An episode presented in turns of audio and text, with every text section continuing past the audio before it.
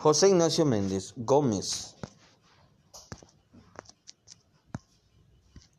Quiero ser coach. Preparando el trabajo, volumen 4 de la serie Fases, Confidencialidad y Sesiones. Contenido. Prólogo. Las fases del proceso de coaching y sus objetivos. Las sesiones de coaching. La primera sesión, sesiones de intermedias, perdón, y el cierre del proceso de coaching. La confidencialidad y garantía en el proceso. La entrevista de coaching sobre el autor, mi filosofía, mi sistema. Listado de cursos, charlas y conferencias. Nota bibliográfica. Prólogo. Seguimos sumando información a la serie. Quiero ser coach. Donde en este volumen, perdón, donde en este volumen 4 abordaremos la forma de preparar el trabajo para que, como siempre, busquemos la excelencia en nuestro aprendizaje. Con este ebook ya podemos plantearnos el comienzo de las sesiones de coaching con clientes reales. Lo que vamos a aprender aquí es la fase previa a una planificación de nuestras acciones. Conoceremos cuáles son las fases completas del proceso de coaching, lo que las fases implican. También hablaremos de las sesiones y el, del orden que deben tener, pues como en todo, hay un principio. En este caso, diferenciaremos las sesiones iniciales de las intermedias y dedicaremos bastante tiempo a hablar del proceso de cierre, pues es sumamente importante. Por otro lado, debemos comprender lo que implica la confidencialidad con nuestros clientes y cómo protegeremos todas las partes implicadas con un contrato correctamente redactado. Por último, aprenderemos el concepto entrevista y las preguntas que ello genera. 1. Las fases del proceso de coaching y sus objetivos. El coaching es una gran herramienta y con unos resultados maravillosos. No olvidaremos que no es la solución definitiva a muchos problemas, los cuales serán derivados de la profesión de los, perdón, los cuales serán derivados a los profesionales correspondientes. Es una herramienta consistente en un proceso mediante el cual el coach profundiza en el conocimiento de su cliente.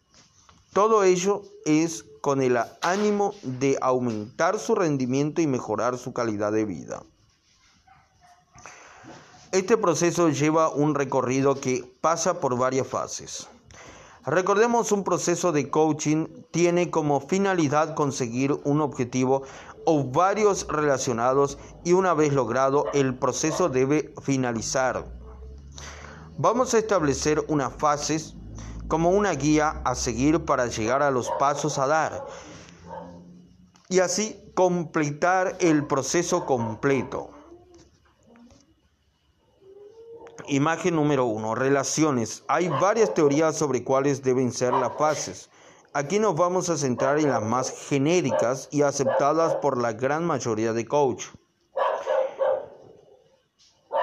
Quiero, perdón, las fases del proceso de coach coaching perdón, y sus objetivos. Las fases serían las siguientes. 1. Establecer la relación. 2. Situación actual. 3. Situación futura. 4. Feedback. 5. Planificación de la acción. 6. Evaluación y seguimiento. 1. Establecer la relación. En el primer encuentro y posiblemente en los sucesivos se abordarán las razones y necesidades precisas para realizar el proceso de coaching. Se especificarán los objetivos que se quieren alcanzar y los posibles obstáculos que podemos encontrar en el camino. También es necesario también es necesario perdón, conocer el grado de motivación de la persona para mejorar y concienciarla de que este proceso implicará cambios personales que deben ser asumidos voluntariamente. Es decir, en la primera fase del proceso el cliente determina qué es lo que le va qué es lo que le ha llevado perdón, a buscar la ayuda del coach. ¿Cuál es su objetivo? Por ejemplo, se puede hablar de la mejora de la gestión del tiempo muy cerca de la gestión del estrés. O bien del establecimiento del propio objetivo, aquello de no sé lo que quiero y me encuentro perdido. En ocasiones necesarias, más, perdón, en ocasiones es necesaria más de una sección para poder generar el contexto adecuado. También pasa muy a menudo que el enunciado del objetivo cambia diversas veces hasta determinar cuál es realmente. Puede ser común que no se sepa determinar cuál es realmente el objetivo prioritario, porque aparentemente hay varios a la vez. Durante la dinámica y enunciación del primero de los objetivos, el cual es muy probable que cambie se puede comprobar que, el enunciarlo, que al enunciarlo, perdón, meditándolo, no solo se transforma, sino que los demás que le acompañan es probable que desaparezcan, ya que quizás no tienen importancia. Volvemos a la raíz del tema. Es decir, a través de sus palabras y de la lingüística en general, el coach guía al coach hacia la determinación del objetivo oculto, que es el objetivo real. En esta fase inicial, después de crear un clima de confianza y resumir la situación de un informe, el coach y el coach, el coach y el coaches, perdón, elaborarán un acuerdo o contrato donde quedará recogido el tipo de coaching que se realizará, los objetivos que se marcarán y las normas en las que regirán durante el proceso. Los compromisos entre ambos con relación a las expectativas son muy importantes, así como el funcionamiento de las sesiones, y todo ello debe quedar reflejado. En esta fase vamos a valorar los aspectos clave, que son uno, explicar el funcionamiento del coaching al cliente. Para ello, el coach explica la definición y filosofía del coaching las diferencias, perdón, las diferencias entre el coaching y otras profesiones como la terapia, consultoría, formación y mentoring, perdón, y también incide especialmente en la no directividad dentro del proceso y en la importancia de la responsabilidad y acción por parte del coach eh, para conseguir los objetivos. 2. Ajustar las expectativas. En este caso, el coach sondea las expectativas del cliente, coach, coaches, perdón, sobre el coaching y el resultado esperado del proceso. También hace preguntas que demuestran interés por el coach y sus necesidades, escuchando con atención y verificando la comprensión. 3.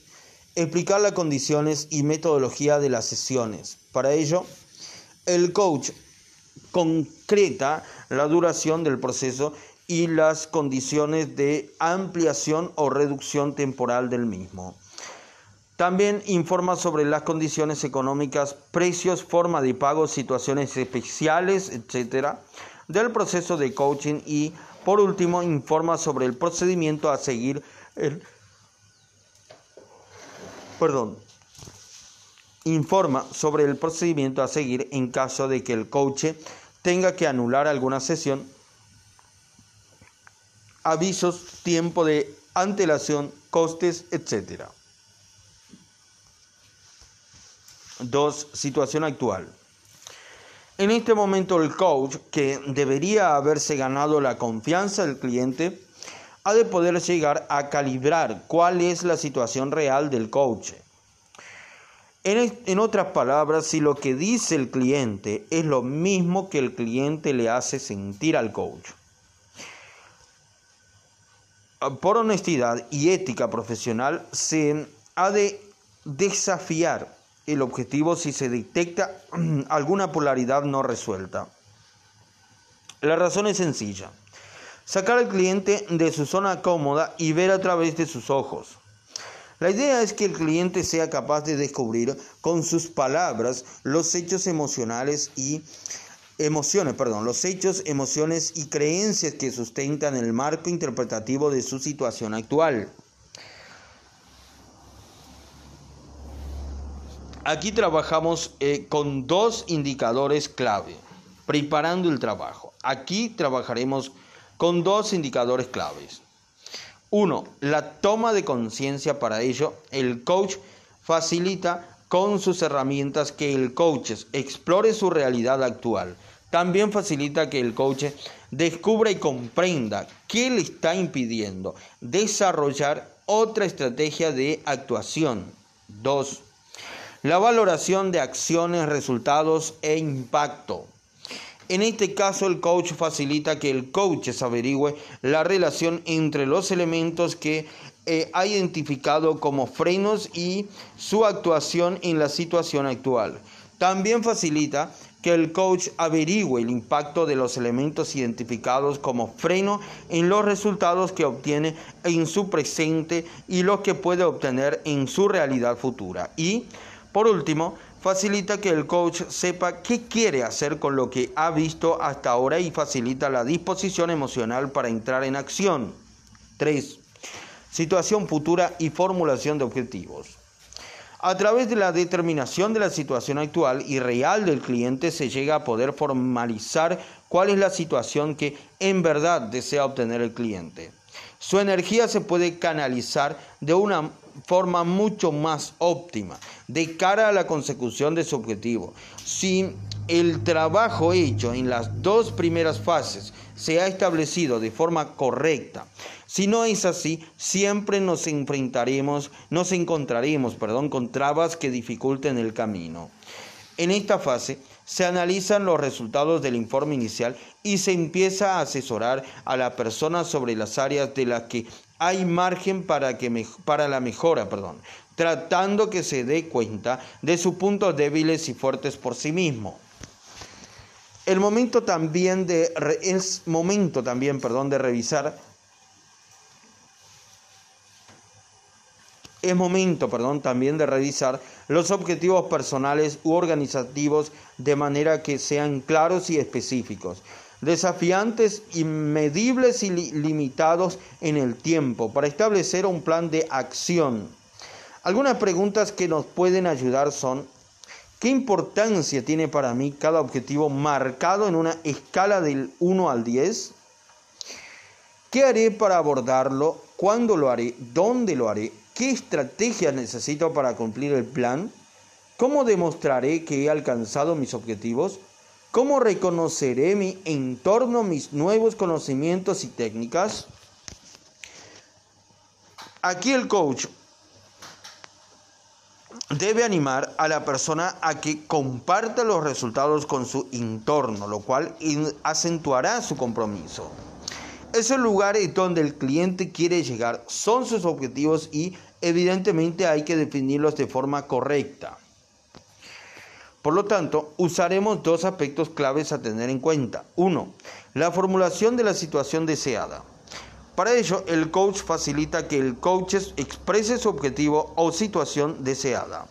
Dos, concretar la situación deseada. En este caso, el coach facilita que el coach concrete todos los elementos de formulación de una forma inteligente, auténtica y clara. 4. Feedback. Feedback, perdón. Más que una fase como tal, y a, pesar de definirla como tal, es una herramienta inherente perdón, al propio proceso de coaching. Tanto el coach como el coaches establecen antes de empezar el proceso que ambas partes se expresarán de forma transparente de cómo va evolucionando el proceso y por encima de todo de cómo se sienten entre sí. En definitiva, asertividad en estado puro. Tanto el coach como el coaches, si el proceso funciona, tienen muy claro que la ausencia de juicio es clave para que todo funcione correctamente. El cliente ya está completo a pesar de no saber organizar óptimamente sus capacidades y prioridades. 5. Planificación de acción. Una vez que tenemos claro cuál es el objetivo, cómo lo ponemos en práctica, el coach ayuda a establecer la manera de poder llegar a conseguir los objetivos a través de los planes de acción. El seguimiento de una agenda, por ejemplo, cuando una persona no sabe gestionar su tiempo, unos ejercicios de respiración cada mañana antes de salir de casa, si la persona tiene problemas de autocontrol, etc. En definitiva, que los cambios que se han de producir se transformen en hábitos, capacidades, eh, pero de un modo u otro en hábitos es un momento clave en el proceso y ya que el coach va descubriendo sus potencialidades y las de las herramientas y las de las herramientas, perdón, que se le van facilitando. A medida que avanzamos, se irán revisando los progresos y se hará frente a los obstáculos o dificultades que puedan aparecer. La fase está integrada por una serie de sesiones a solas entre el coach y el cliente en las que se trabaja todo eh, codo a codo, perdón, codo con codo, perdón, en situaciones reales. Además, el coach facilita los conocimientos y las técnicas necesarias para desarrollar cada capacidad que requiera una, mejor una mejora, perdón. Observa la evolución y toma anotaciones y aporta su feedback relatando, perdón, los elementos más positivos y los que son mejorables. Esta fase de prueba y correcciones durará hasta que el cliente se muestre competente en la realización de las tareas, desarrollándolas casi de forma inconsciente y automática. Asimismo, si es el momento más apropiado para examinar los indicadores que pueden demostrar si la sección de coaching está funcionando o no, como por ejemplo el proceso, el progreso, perdón, de una sesión a otra. La facilidad para comunicar tanto éxitos como fracasos, proactividad a la hora de proponer cuestiones a trabajar y buscar posibles soluciones, aceptación de la responsabilidad de las elecciones, nivel, nivel de situación y de atención en las sesiones. En esta fase vemos, vamos a valorar, perdón, dos aspectos clave que son, uno, el plan de acción. Para ello, el coach facilita que el coach, perdón, constate la predisposición de sus dimensiones para llevar a cabo el diseño del plan de acción que le conduzca a su objetivo o situación deseada. También facilita que el coach utilice su propia creatividad para hallar alternativas y nuevas opciones para diseñar el plan de acción. Y por último, facilita que el coach priorice y ordene las acciones perdón, para que las integre en un plan temporalizado. 2. La invitación a la acción. En este caso, el coach calibra y valida el compromiso del coach con la acción. También con, reconoce perdón, y acompaña al coach para que éste siga con las acciones que le lleven a su objetivo o situación deseada. 6. Evaluación y seguimiento. Esta fase final es común a todas las escuelas y teorías. Una vez logrado el objetivo, es necesario comprobar de forma periódica si todo va bien, es decir, si el coach se ha desviado del plan de acción para cumplir sus objetivos. La evaluación es un proceso continuo, el cual ofrece la oportunidad al coach de obtener un resumen de los resultados tras la intervención del coaching.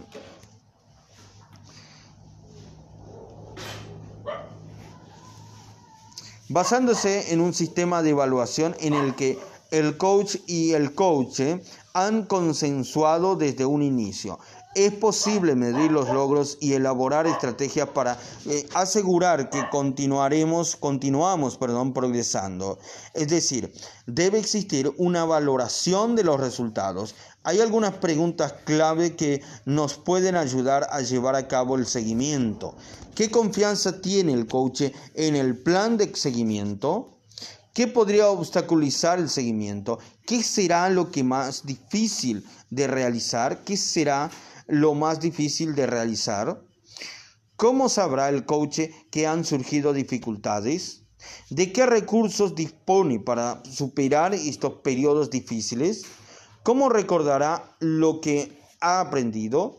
Además de asegurar que el coach continuará progresando y aplicando las técnicas aprendidas, las sesiones de seguimiento también aportan una, un sentido de cierre gradual de la relación, según las necesidades de cada individuo. Las sesiones de seguimiento se pueden prolongar durante un tiempo más, hasta asegurar la interiorización perdón, de los contenidos. En esta fase vamos a valorar dos aspectos clave, que son Tres, la evaluación de, de, los indicadores. Para ello, el coach chequea el cumplimiento de los indicadores y el logro del objetivo o situación deseada. Por otro lado, el coach facilita que el coach eh, revise los resultados obtenidos y los cambios en sus dimensiones. Cuatro, la constatación del aprendizaje. La constatación del aprendizaje. En este caso, el coach chequea lo consciente que es el coach del uso de sus propios recursos. El coach facilita que el coach revise el resultado del cambio en él y en su entorno. El coaching es un proceso de acompañamiento en el cual si se siguen los pasos indicados de forma consistente, sistémica, perdón, de forma sistémica, pero adaptándonos a la vez a cada caso y a cada realidad, nos permitirá lograr que las personas desde sus propias eh, potencialidades sean capaces de convertir y alcanzar sus anhelos y realizar sus sueños. Una vez vistas las fases que nos llevarán a través del proceso de coaching, nunca debemos olvidar que el mejor proceso de coaching es aquel en el que el coach no está. Es decir, que transmita todo el protagonismo el coaching. El coaching es una herramienta para eh, potente para ayudar, perdón. El coaching es una herramienta muy potente para ayudar a las personas a encontrar su camino o a volver a él. Por eso mismo, por su potencia, debemos tener mucho cuidado con nuestro proceder.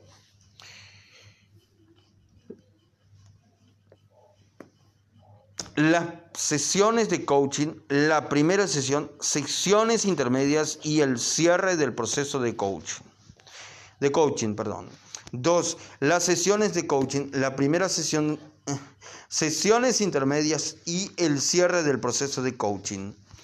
Una sesión de coaching es el encuentro y alianza que se establece entre el coach y el cliente para que el cliente obtenga resultados más rápidamente de lo que habría con eh, sus propios medios. Se realiza a través del entrenamiento de herramientas y potenciación de recursos dirigidos hacia las metas que provocan la mejora que el cliente precisa en su vida. Repito, se realiza a través de herramienta eh, de entrenamiento, perdón, se realiza a través de entrenamiento de herramientas y potenciación de recursos dirigidos hacia las metas que provocan la mejora que el cliente precisa en su vida.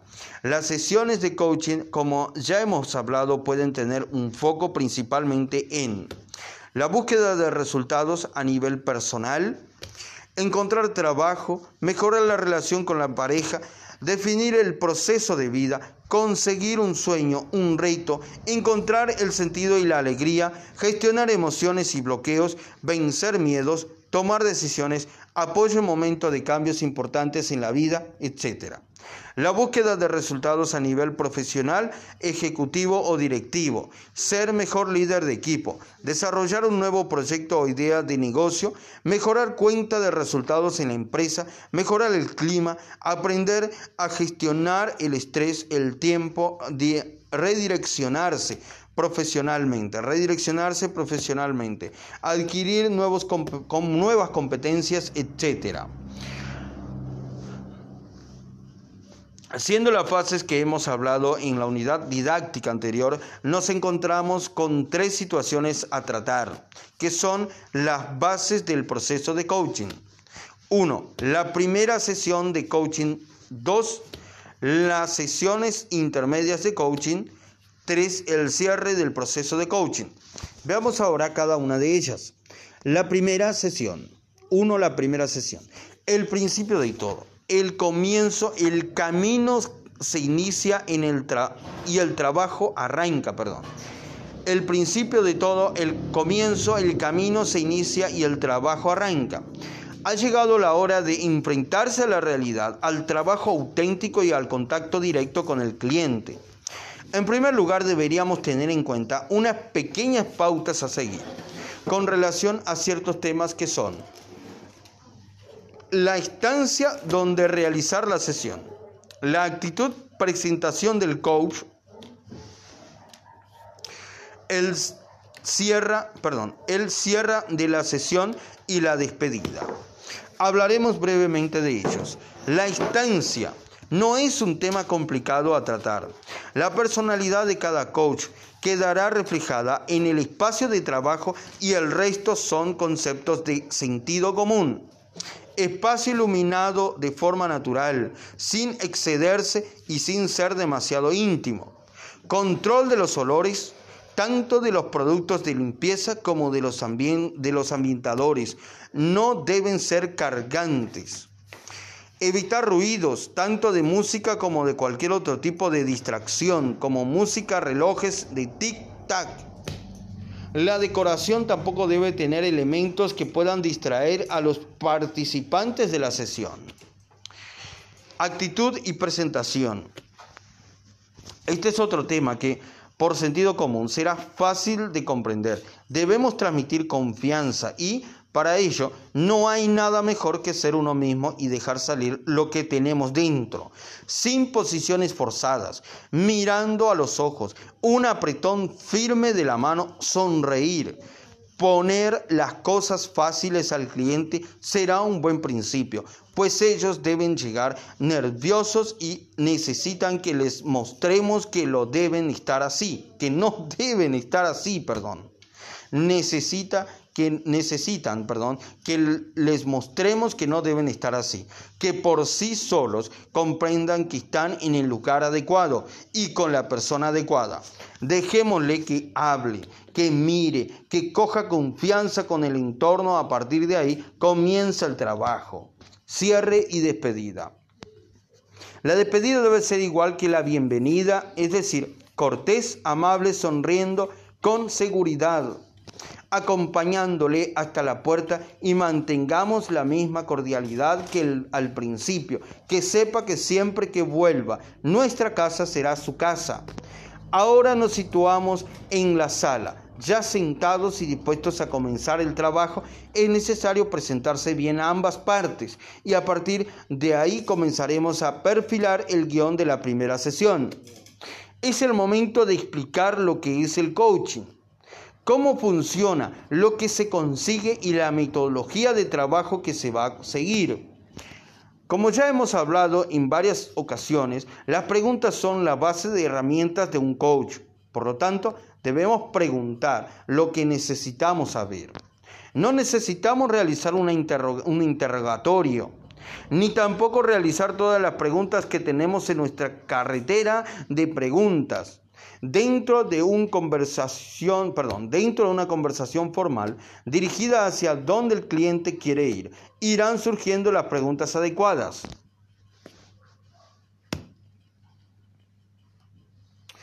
Ejemplo. Ejemplos de preguntas podrían ser las siguientes. ¿Qué te gustaría trabajar en tu primera sesión? ¿Cuáles son las tres principales preocupaciones en tu vida? ¿Cuál ha sido su trayectoria laboral pasada? ¿Qué es significativo acerca de tu vida? ¿Qué valoras en un amigo, socio de negocios o en colaborador? Menciona una meta personal y una profesional. Negocios para los siguientes meses. ¿Sobre qué quiere aprender más? ¿Qué quiere que yo sepa acerca de tu vida personal y o profesional? ¿Qué meta te gustaría alcanzar con las sesiones de coaching? Todas las preguntas están dirigidas a saber cuáles son los objetivos a lograr con el cliente. Habrá ocasiones en las que el cliente tenga dificultad en saber cuáles son sus objetivos reales. Usar preguntas de las herramientas que tenemos para ayudarle a identificarlos podría ser una buena medida. Algunas de estas herramientas son la rueda de la vida, cuyo funcionamiento ya hemos visto anteriormente en otra unidad didáctica. El test de Gallup, el test de escala de valores de Rockage, el mapa mental, vamos a ver las tres herramientas que no hemos tratado hasta ahora. El test de Gallup. Es un cuestionario que consta de 34 preguntas orientadas a identificar los puntos fuertes de cada persona. Realizarlo es relativamente sencillo. Hay que leer y comprender el enunciado de la pregunta y la respuesta debe valorarse del 1 al 5 pensando siempre en la propia persona que lo realiza. Uno es lo mínimo y cinco es lo máximo.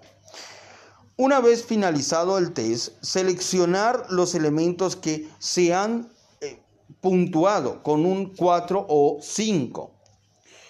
Confeccionar una primera lista y realizar el resultado obtenido. Y analizar, perdón, el resultado obtenido. Si el cliente no se siente identificado, hay que volver a pasar el test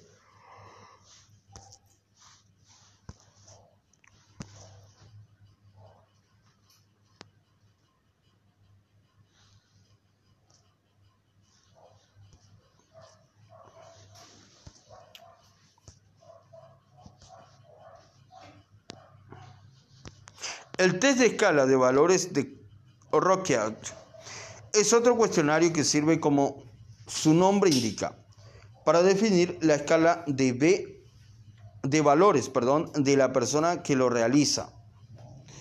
El funcionamiento, al igual que el anterior test, también es muy sencillo. La tabla está compuesta de dos conjuntos de valores cada uno eh, con 18 valores individuales la primera columna muestra los valores terminales que hacen referencia a estados finales deseables. Se trata de metas que el individuo quiere alcanzar durante su vida. La segunda columna denominada valores instrumentales hace referencias a modelos de conductas preferibles o medios de alcanzar los valores terminales.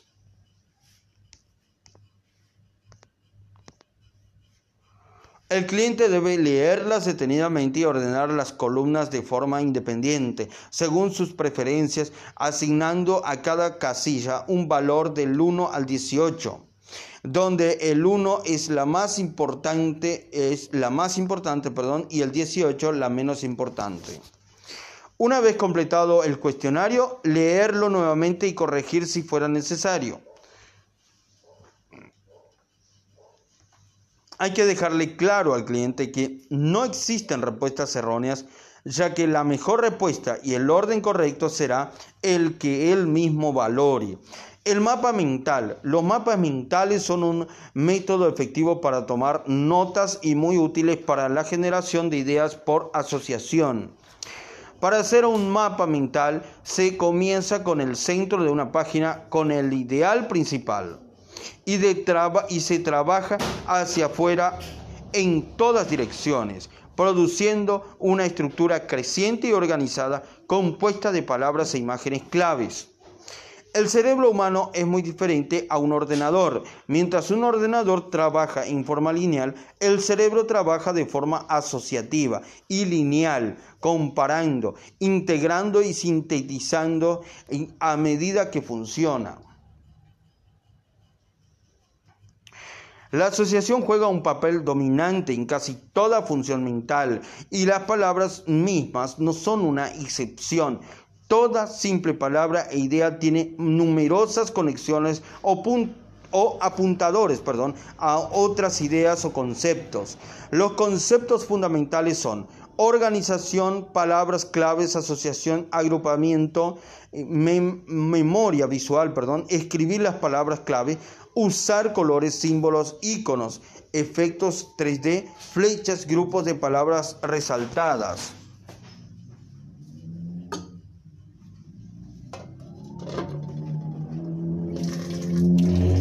Enfoque de mapas mentales. Necesita un único centro.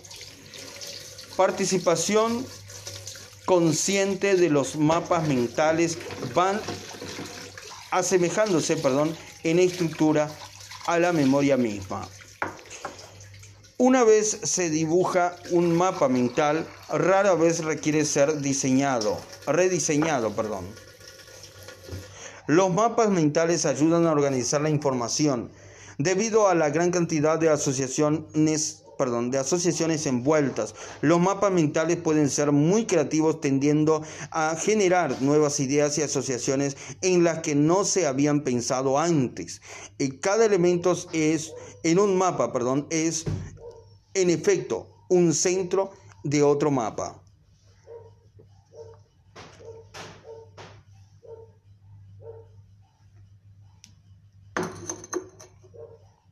El potencial creativo de un mapa mental es útil en una sesión de tormentas de ideas. Solo hay que comenzar con el problema básico en el centro y generar asociaciones e ideas a partir de él hasta obtener una gran, eh, perdón, un gran número de posibles soluciones por medio de presentar sus pensamientos y percepciones en un formato especial y mediante añadir colores e imágenes se gana una mejor versión y se pueden visualizar nuevas conexiones.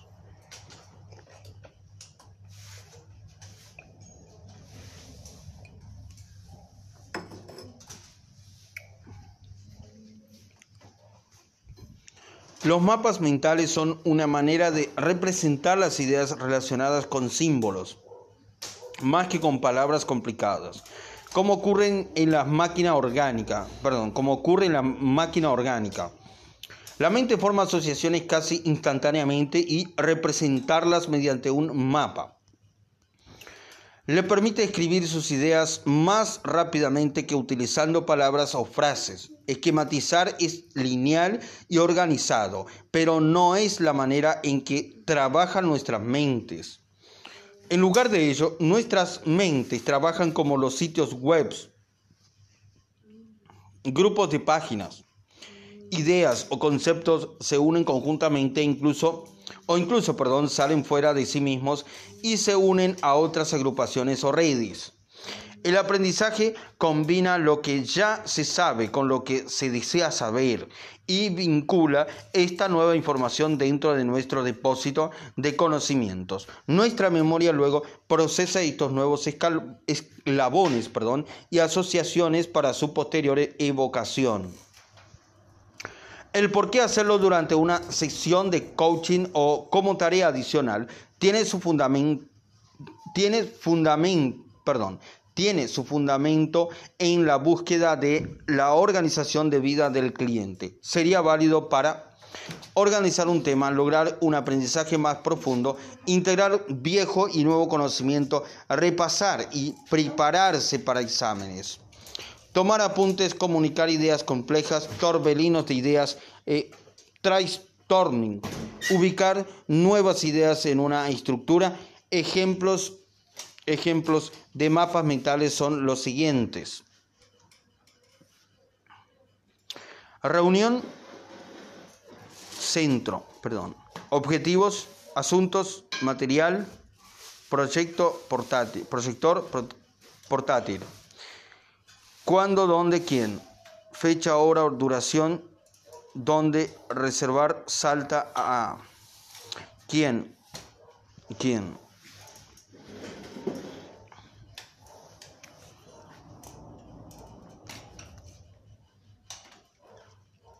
Hemos podido comprobar que Todas estas herramientas nos sirven para planificar las cuatro primeras fases de la estructura de un proceso de coaching, tal como habíamos visto en la unidad anterior. Con todo esto, se busca que el propio coach se conozca un poco más eh, a él mismo y esté en mejor disposición de fijar sus propios objetivos. Evidentemente no tiene por qué ser necesario realizar las cuatro pruebas al cliente, la conversación y la claridad con las que el cliente encuentre su camino. Será el detonante que nos haga realizar una prueba u otra. Una vez que el coach ha ayudado al coach a conocerse mejor, le ayuda a elegir sus propias, eh, le ayuda a elegir sus propios objetivos con preguntas del tipo Cuéntame algo que te preocupe en tu vida. Cuéntame algo que te preocupe en tu vida. ¿Son realistas tus objetivos? Y por supuesto, buscar que confirme y argumente sus respuestas. Una vez descubiertos los objetivos reales del cliente, él mismo debe comprender la importancia que tienen. Para ello es conveniente tener grados o escalas de consecución de objetivos con preguntas como, de todo esto, ¿Qué es lo que más importancia tiene? ¿Cuánto que llevas perdón, ¿cuánto crees que llevas alcanzado de ese objetivo? Perdón, ¿cuántos cuánto crees que llevas alcanzado de ese objetivo? ¿Cómo vas a medir la consecución de objetivos? También hay que identificar dónde va a ocurrir, cuándo, cuánto y por qué siempre haciendo busca, eh, siempre haciendo, perdón, buscar al cliente información útil para el cambio.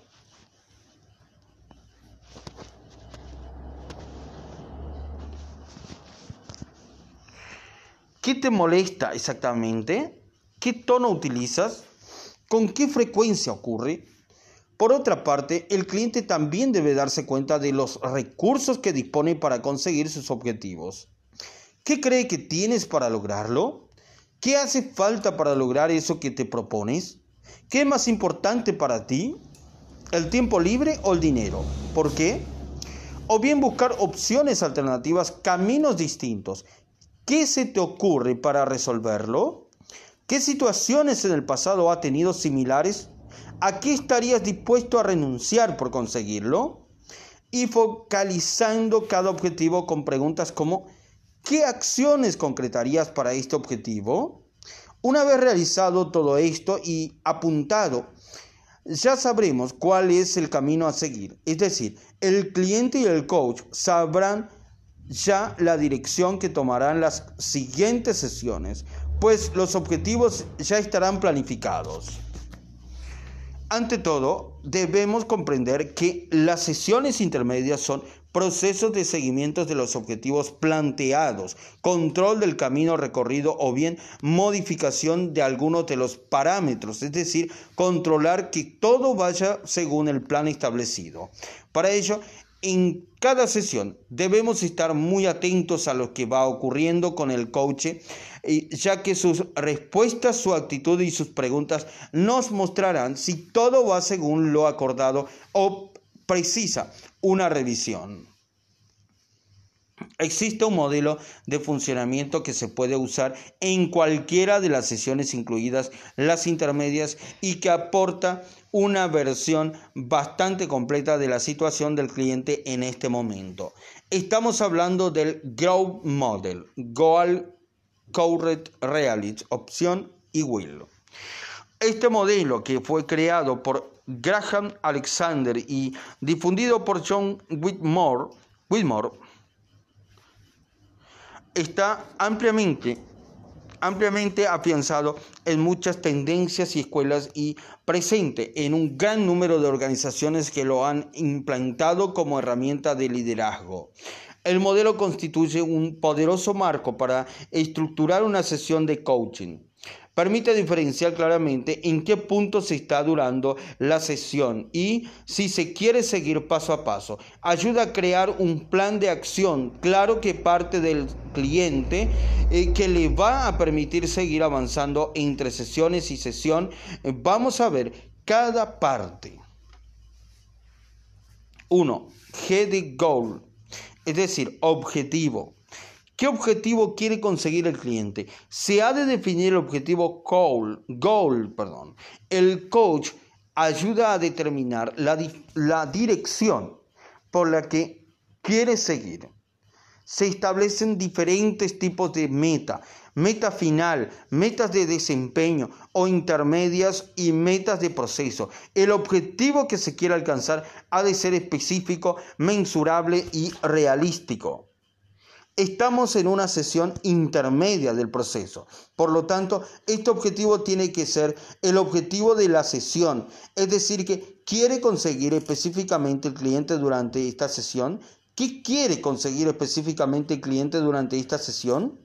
Debe estar vinculado de alguna manera al objetivo general del proceso y probablemente será un paso intermedio para conseguirlo.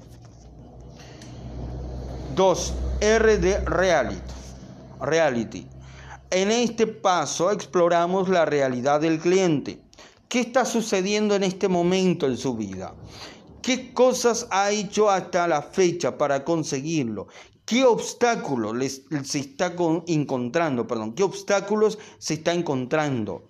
Se ha de valorar la situación de la de que, perdón, se ha de valorar la situación en la que el cliente se encuentra, se ha de descubrir la realidad actual, current reality, porque va a ser la pieza clave que nos indique el siguiente paso a seguir. Es un paso importante, pues si no determinamos correctamente el punto de salida, olvidaremos información importante para resolver efectivamente el problema. En esta fase se realizan preguntas que apuntan a los hechos y que ayudan a pensar. 3. O de options. ¿Qué opciones tiene el cliente para dar pasos hacia la consecución de ese objetivo? En este punto algunos clientes se bloquean porque normalmente solo ven una opción. Se trata de llevarles a que dispongan al menos de tres opciones para poder empezar a decidir con libertad. Nuestro trabajo es ayudarles a abrir la mente y explorar donde aún no habían explorado por su cuenta. Posteriormente, el cliente eh, ha de expresar su opinión al respecto. Se ha de generar las máximas ideas posibles. Así tendremos diversas opciones, options a evaluar sobre cómo resolver el problema. 4. W de Will. Lo que será lo que quiero hacer. Es decir, el cliente establece un plan de acción claro y paso a paso y si ya está hecho, lo revisará como si fuera la primera vez para asegurarse que todo está correcto. Este plan debe incluir respuestas a preguntas como ¿qué voy a hacer? ¿Cómo lo voy a hacer? ¿Cuándo lo voy a hacer? ¿Hay alguien más implicado? Examinando los últimos dos puntos, el cliente debería de tener una idea sobre cómo establecer la voluntad, will, para alcanzar su objetivo. Revisaremos el plan de acción en la que preguntaremos eh, por la opción elegidas, seleccionada perdón, y también por el cómo, el cuándo y el dónde, con quién, los obstáculos posibles, los apoyos, etc. What, when, what, where. Los tiempos para cada letra no son estrictos. Al final, cada coach decidirá cómo invertir el tiempo de cada sesión según el cliente. Las sesiones son antes eh, vivos que, perdón, las sesiones son entes vivos que pueden ir modificándose sobre la marcha. Durante todo el proceso que conlleva las sesiones intermedias, es probable que las preguntas que surgieron en la sesión inicial deban ser realizadas de nuevo. Por ello, no hay ninguna, ningún problema. Perdón. Debemos tener en cuenta que nada es estricto ni entero, ni eterno. Perdón. Es decir, que los objetivos o caminos para llegar hasta ellos puede ser alterado según vayan apareciendo las motivaciones reales del cliente. Durante las sesiones tenemos que activar las siguientes actividades, actitudes. Perdón escuchar y valorar objetivamente los resultados de los ejercicios propuestos, clasificar las interacciones, las intenciones del cliente según lo que estemos observando, revelar, revelar el proceso de pensamiento y eh, sentimiento del cliente invitar al cliente a ver e interpretar de una nueva manera, discernir nuevas posibilidades de acciones para el cliente, sugerir ejercicios de asimilación y práctica. En sus escritos, John Whitmore explica que el buen coaching consiste en liberar el potencial de una persona para incrementar el máximo de su desempeño. Por eso, eh, Whitmore cree que un coach debe ser capaz de ver a las personas no, no como son, sino como pueden llegar a ser. El cierre del proceso de coach, de coaching, perdón. Al igual que todo empieza, todo acaba. Y en un proceso de coaching no va a ser menos. Cerrar un proceso es tan importante como el propio proceso de coaching en sí mismo. Cerrar adecuadamente garantiza que no sea un final en falso. Esto significa que no queden abiertos eh, aspectos emocionales, cognitivos, corporales o espirituales, aspectos sin explorar, que posteriormente puedan generar bloqueos, es decir, que se vayan, perdón, es decir, que se vayan consolidado los aprendizajes y se hayan integrado los cambios en el interior, en el interior del cliente. Toda interacción tiene un final. Como podemos saber que es un buen momento para cerrar el proceso de coaching, ¿cómo debemos saber que es un buen momento para cerrar el, el proceso de coaching? Observemos estas posibilidades. Cuando el cliente ya ha interiorizado su nuevo camino y está avanzando por sí mismo hacia el objetivo que se había propuesto, podemos preguntarle directamente si cree que ya puede seguir por sí mismo. En caso afirmativo, procedemos al cierre del proceso. Cuando el cliente ha tomado conciencia de su situación y ya no ve ningún obstáculo entre él y él sí lo ve, perdón, ante él, perdón, ningún obstáculo ante él y si lo ve, se siente capaz de superarlo. Se hace responsable de sus decisiones, lleno de energía y coraje. No percibe ningún impedimento para liderar su propio proyecto de vida. Cuando apreciamos que el cliente ha cambiado su estado emocional, su postura es distinta, su mirada, su cara, incluso su manera de andar y expresarse corporalmente es como si se hubiera desprendido de una mochila que no era consciente de cargar a sus espaldas antes de iniciar el proceso. No mira hacia atrás, ni mira hacia abajo, mira hacia adelante. Cuando el cliente se muestra comprometido a pasar a la acción y poner en marcha las medidas que le permitirán encarar los retos que se le presentan.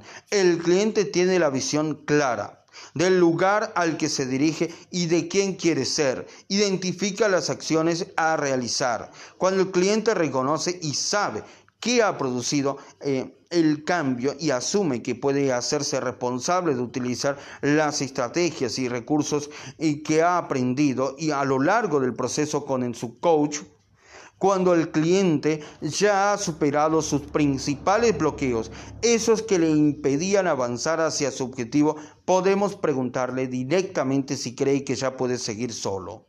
Si decide que sí, entonces es momento de ir cerrando. En definitiva, cuando puede liderar su vida y cuando es autónomo emocionalmente y asume la responsabilidad de su vida, en resumen, cuando sea capaz de decir, yo soy el dueño de mis actos. Lo más adecuado sería anunciar que veamos que vamos, perdón. Lo más adecuado sería anunciar que vamos a realizar la sesión de cierre en nuestro próximo encuentro con el cliente, pero hay ocasiones en que cuando viene el cliente y empezamos a conversar, apreciamos que el proceso ha finalizado. No tiene ningún sentido prolongarlo y aprovechamos entonces para realizar el cierre. Hemos de estar siempre preparados para que se dé este momento, puesto que el proceso de coaching es una conversación transformadora que se inicia con un vínculo de confianza y unos acuerdos definidos entre el coach y el cliente. El cliente presenta, perdón, y el cliente, perdón. El cierre representa la culminación del proceso. El cierre representa la culminación, eh, culminación del proceso, perdón.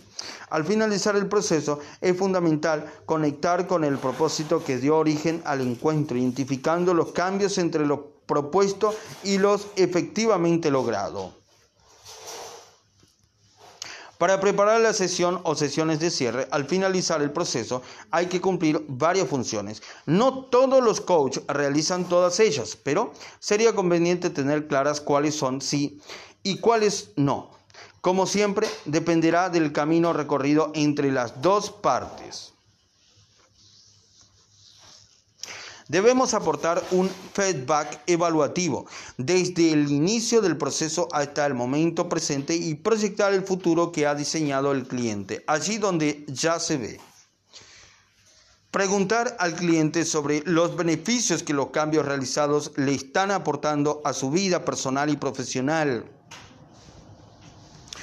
Crear un espacio en el que el cliente pueda facilitar un feedback al coach sobre su desempeño, su actitud, su predisposición, su estilo y sobre el proceso, la duración, el número de sesiones, el lugar, el seguimiento entre sesiones. En este sentido, escucharemos con mucha atención y estaremos abiertos a recibir lo que el cliente nos diga para identificar lo que estamos haciendo bien y lo que requiere mejorar. Sistematizar la experiencia vivida, valorar los resultados del proceso de coaching, prepararnos, con, prepararnos, perdón, conscientemente, perdón, para emprender acciones de mejora como coach. Podemos identificar varios identificadores a tener en cuenta para el desarrollo personal y competencia, competencional competencial perdón, del cliente. Ser capaz de gestionar feedback constructivos de doble vía entre el coach y el cliente. Saber propiciar reflexiones sobre los aprendizajes, los logros obtenidos y los impactos creados durante el proceso. Resultar que los resultados, resaltar, perdón, que los resultados, perdón, logrados han sido productos del compromiso y Competencias del cliente. Estimular la construcción y seguimiento de compromisos por parte del cliente. Facilitar la creación de una memoria del proceso. Por ejemplo, a través de los mappings perdón, intrigados a lo largo del proceso. Utilizar las reflexiones y feedback recibidos por los aprendizajes y el crecimiento personal y profesional del propio coach revisar lo que el cliente ha aprendido y cómo lo podrá utilizar en el futuro. Dedicar un espacio a destacar todo lo que, eh, perdón, todo lo más relevante de cara al desarrollo y el aprendizaje. Volver a realizar la rueda de la vida. Así confirmaremos perdón, los cambios realizados de una manera visual. Preguntar al cliente qué recursos le han servido para confiar y decidir y decir, perdón, avanzar y decidir avanzar y decir avanzar, perdón. Preguntar al cliente qué recursos le han servido para confiar y decir avanzar. Eh, de qué ha tomado conciencia, qué ha aprendido y qué le puede ayudar en el futuro. Diseñar la continuidad del camino del, al objetivo, perdón, más allá del proceso de coaching. Para superar un bloqueo a menudo no basta con conseguirlo una vez, ya que es muy probable volver a los viejos hábitos. Para estar razonablemente seguros de que los cambios positivos se mantendrán, es necesario continuar el coaching hasta que se asienten, asienten, perdón, y normalicen los nuevos hábitos unos 30 días, o bien asegurarnos con el cliente que diseña un plan de acción y un seguimiento programados. Determinar una cita de seguimiento posterior pasados eh, unos meses por si se tuviera que revisar alguna desviación producida en ese tiempo, sin el acompañamiento del coach asegurarnos que el cliente es autónomo para seguir adelante sin el acompañamiento del coach. Para ello, prepararemos con el cliente una serie de preguntas que se pueda realizar a sí misma para garantizar que sigue en este proceso de cambio que ha iniciado con el coach. Puede preguntarse lo que voy a hacer a continuación me acerca o aleja de la persona que quiero ser. Hay que conseguir que el cliente aprenda a hacerse auto-coaching y que con ello sea autosuficiente y eliminar la dependencia, que pueda seguir solo. Es como si le estuviéramos enseñando la competencia del ser coach de sí mismo a un nivel básico, por ejemplo, enseñarle la fase o estructura growth de la sesión de coaching, dejarle que eh, descubra qué preguntarse a sí mismo y que lo haga, perdón, y que lo haga cada vez que mm, cada vez más, perdón, a menudo. Hay que darle la seguridad suficiente como para que comprenda que ya puede volar solo y que ello implica desvincularse emocionalmente de nosotros. Programar una pequeña reflexión diaria para revisarse a sí mismo. Por ejemplo, preguntarse de qué decisión que Por ejemplo, preguntarse de qué decisión que he tomado hoy me siento satisfecho. ¿Desde dónde he tomado hoy mis decisiones? ¿Qué competencias quiero seguir potenciando? Mostrarnos abiertos y ofrecernos como recurso disponible en caso de que resultemos necesarios, eh, resultemos perdón, necesarios en el futuro. Acordar si para el cliente es útil agendar una llamada telefónica de revisión unos meses después del final de las sesiones y si es así, decidir cuándo sería el momento oportuno. Esta llamada puede ser muy breve para dar la enhorabuena por las mejores, perdón, por las mejoras ya consumadas o bien si las cosas no han ido todo lo bien esperable. Convertirse en la semilla de un nuevo proceso de coaching. Acceder la, perdón, agradecer la confianza y el privilegio de haberle acompañado en su proceso de cambio. Entregarle un pequeño presente simbólico, metáfora de lo trabajado y logrado a lo largo del proceso. Por ejemplo, un pequeño diploma en el que esté escrito su nombre y el objetivo logrado. Esto forma parte de reaprender a celebrar y premiarse. Un pequeño perdón, un premio aumenta la probabilidad de lograr que un comportamiento valioso se repita en el futuro. Una celebración añade al esfuerzo y a lo logrado una emoción positiva que hará que nos apetezca más esforzarnos en lo sucesivo. Todo ello ayuda además a subir la autoestima del cliente y reforzar la sensación de merecimiento.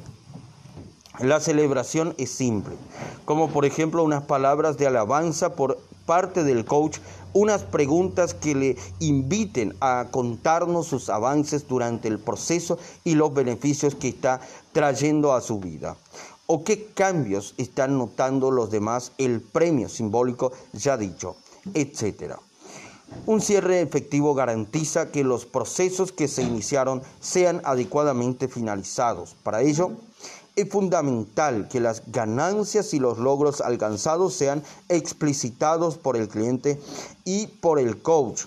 Trabajar esta competencia es un reto permanente del profesional del coaching. 3. La confidencialidad y garantías en el proceso. La confidencialidad y garantías en el proceso.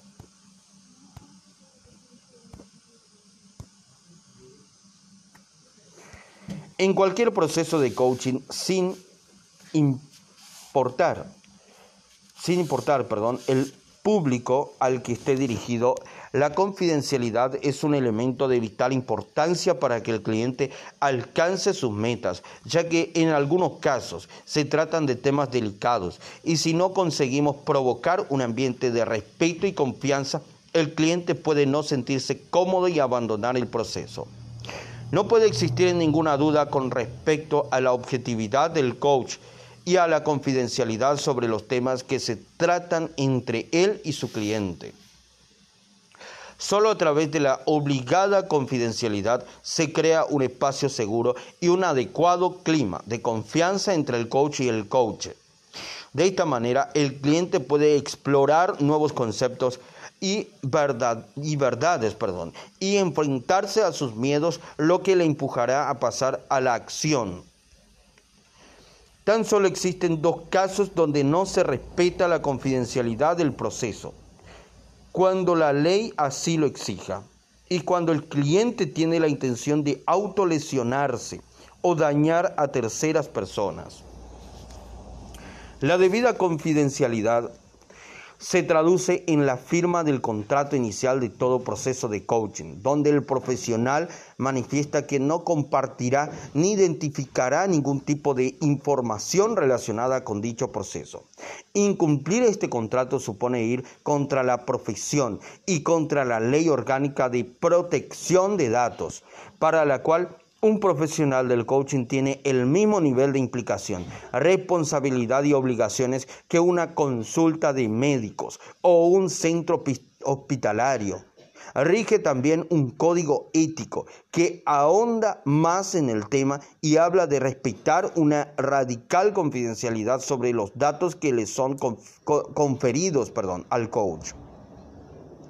También describe el no aceptar presiones de nadie para revelar, para revelar perdón, los datos que le han sido confiados, ni emplear datos conocidos en esa relación profesional para el provecho personal del coach ni directamente ni a través de terceros. En definitiva, la obligada discreción de un profesional del coach le ha de llevar a no mencionar siquiera y en la medida de lo posible el nombre de las personas a las que acompaña con su proceso de crecimiento.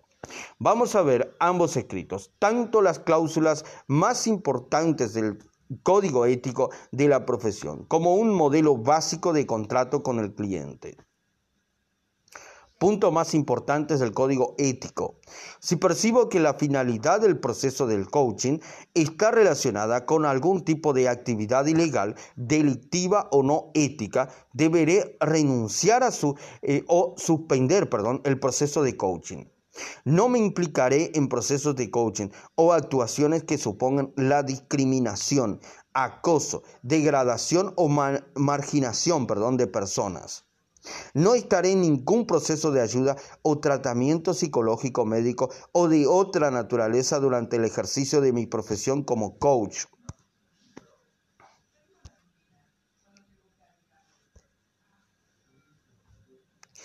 En relación al manejo, perdón, al relación al manejo de información, datos y comunicación relacionada con mi cliente, coach, me aseguraré de cumplimiento de las leyes de protección de datos que estén vigentes en el lugar de actuación. Los datos de carácter personal objetivo del tratamiento, solo los comunicaré perdón, a un tercero previo. Conocimiento perdón, por escrito del coach, perdón, salvo que sea exigido por él con funciones análogas.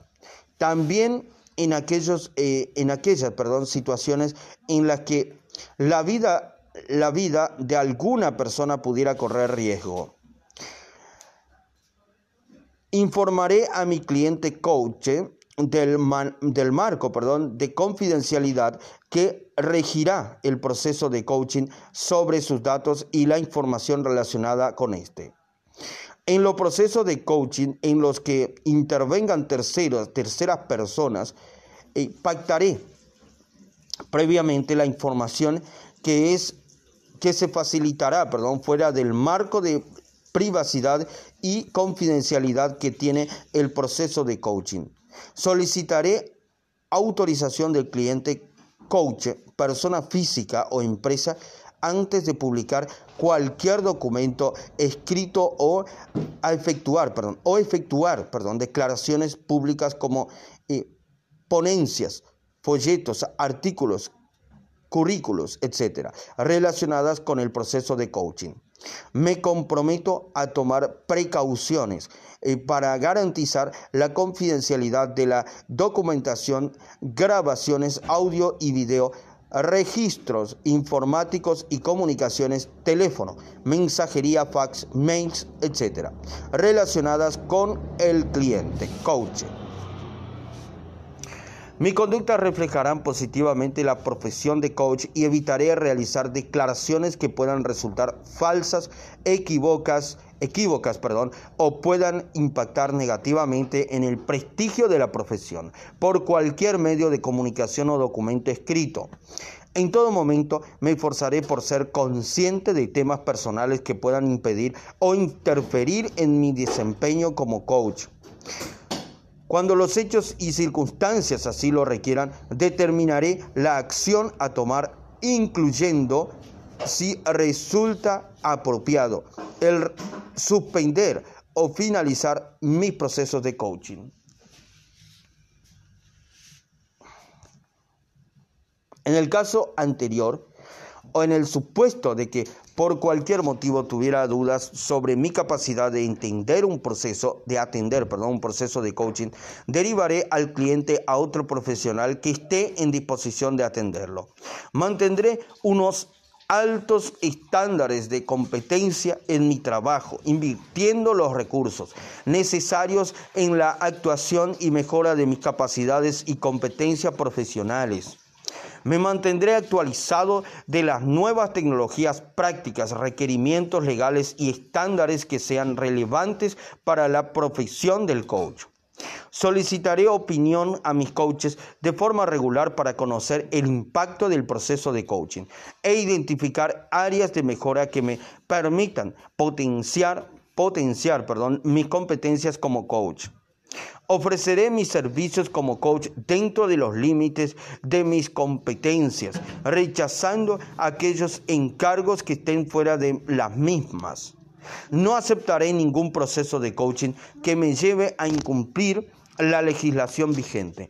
Antes de proceder a la aceptación del proceso de coaching, informaré al cliente coaches sobre la definición y funcionamiento perdón, del coaching e identificaré identificaré sobre él mismo, explicaré al cliente coach eh, cómo gestionaré sus datos, la información y la confidencialidad durante el proceso de coaching y a la finalización del mismo. Siempre que acepte un proceso de coaching será porque tengo la suficiente confianza inicial en mis competencias y en el potencial de coaching. Consultaré con el coach la posibilidad, con el coach, perdón, la posibilidad de que esté en tratamiento psicológico o psiquiátrico y, si fuera el caso, me abstendré de aceptar el proceso o consultaré con el profesional que esté llevando el coach, al coach, perdón. Si durante el proceso de coaching percibo que el coach podría perdón, precisar ayuda psicológica, le sugeriré eh, que se dirija a un profesional, a un profesional perdón, y me aseguraré de la compatibilidad de ambos procesos. Cuando acepte un proceso de coaching en el que intervengan varias personas, aclararé desde el comienzo del servicio los distintos perdón, roles y su relación con el proceso de coaching así como las expectativas y objetivos del proceso de coaching de todas las partes. Explicaré la naturaleza de mis responsabilidades en el proceso de coaching y mantendré a todas las partes adecuadamente informadas. Para cada proceso de contrato, perdón, para cada proceso de coaching, diseñaré un contrato de coaching por escrito en el que se, se especificarán, perdón, las condiciones del servicio, los objetivos y las responsabilidades de cada parte. También especificaré los aspectos logísticos como el tipo de sesiones presencial o no, lugar de realización, desplazamientos, etc. Antes de iniciar un proceso de coaching, informaré al coach de mis honorarios, los servicios que incluye y los que no los posibles costes adicionales, desplazamientos, dietas, gastos telefónicos, etc así como las condiciones de pago. Si el cliente coach incumpliera los compromisos de pago previo aviso por escrito, podría suspender las sesiones y recurrir a medidas legales o agencias de cobro. El contrato de coaching procurará establecer un marco temporal o de duración, perdón, inicial del proceso de coaching que podrá modificarse en base a las necesidades. Previamente pactaré con el cliente coach cómo proceder en el supuesto de que se produzca alguna anulación de sesiones, cambios de horarios, interrupciones largas interrupciones largas, perdón, viajes, enfermedades, etc. O cancelación anticipada del proceso de coaching por algún motivo, causas de, de fuerza mayor, insatisfacción, insatisfacción perdón, etc. Efectuaré dos copias de contrato eh, que firmaré con el cliente coach. Me aseguraré de que mi cliente coach eh, comprenda las explicaciones y puntos del contrato confirmado, su comprensión y aclarando cualquier duda que pueda sugerir que pueda surgir, perdón. Mi relación con el coach será de igual a igual y se establecerá en base, perdón, a la comprensión, confianza y respeto mutuo. Actuaré con integridad respetando los valores, objetivos y prioridades del cliente coach. Coach, perdón, centrándome en ayudarle a generar conciencia y facilitándole el logro de, su de la situación deseada. Tendré máximo cuidado en establecer límites claros y adecuados en relación a cualquier contrato físico que pueda tener con mi cliente, coach no involucrándome sexualmente con ninguno de ellos. No acortaré ni alargaré los procesos de coaching por motivos de interés personal. Respetaré el derecho del coach a finalizar el proceso de coaching en cualquier momento del proceso. Estaré atento a la respuesta de mi cliente. Coach sobre el impacto del proceso de coaching para identificar cualquier señal que revelara que el mismo no le está siendo de utilidad y contemplando la posibilidad de rescindir, de rescindir perdón, el contrato. Si por, si por cualquier razón considero que el coach podría recibir un proceso de coaching más ajustado a sus necesidades por parte de otro coach, le invitaré a efectuar el cambio modelo básico de contrato con el cliente. Este es un modelo básico de acuerdo de colaboración entre el coach y el cliente. Cada coach podrá cambiar los puntos según su criterio, situación, necesidades o filosofía e incluir puntos de código ético según lo considere oportuno. Sea como sea, estos son los puntos básicos que deben quedar reflejados entre eh, ambas partes, lugar y fecha. Un proceso de coaching es un proceso de acompañamiento personal entre coach y coaches, cliente, por el cual el coach es capaz de alcanzar unos objetivos en un menor tiempo o con una intensidad mayor de lo que de la que, perdón, de la que por sí mismo podría conseguir. Está destinado a desarrollar y modificar habilidades y comportamientos para optimizar el rendimiento del cliente y su satisfacción personal. Esta metodología produce cambios de perspectiva y aumento del compromiso, lo que se reduce en, mejor, en mejores resultados. Perdón. Durante este proceso, el coach es un socio facilitador de este aprendizaje y proceso de cambio que acompaña al cliente actuando como espejo, foco y expansor, utilizando como cualquier entrenador diversos métodos o técnicas que permitan a la persona avanzar a las diversas fases de descubrimiento y compromiso con su crecimiento y evolución personal.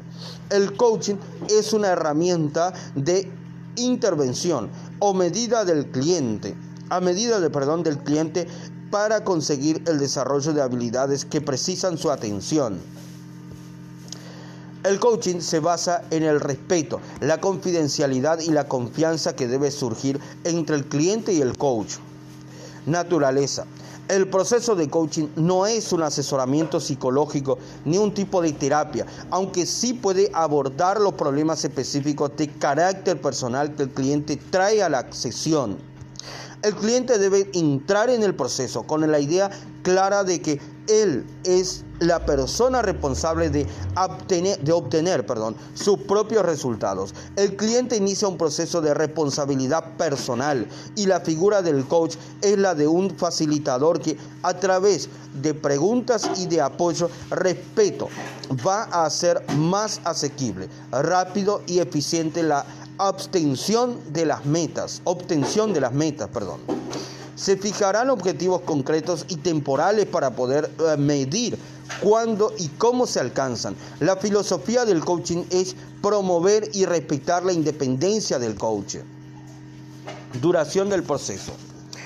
Se, aguardan, se acuerdan perdón, realizar sesiones con un intervalo variable entre las mismas. Eventualmente podrían ser necesarias más sesiones, pero eso se, se, plasmará perdón, en un acuerdo específico e independiente de este. En todo caso, el cliente decide cuándo se completa el proceso del coaching, si el cliente o el coach considera los progresos insuficientes o la cooperación que existe después de mes o meses no es, perdón, no es la satisfactoria, cualquiera de las partes puede cancelar este acuerdo sin tener que recurrir.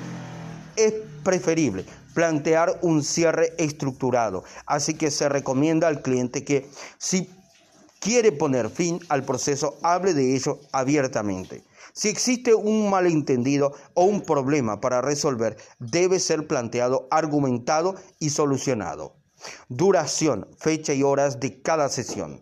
Es fundamental el compromiso por ambas partes en relación a mantener las citas que se acuerden y también en cuanto a la disposición durante las mismas. La duración de cada sesión estará entre los 60 y los 90 minutos.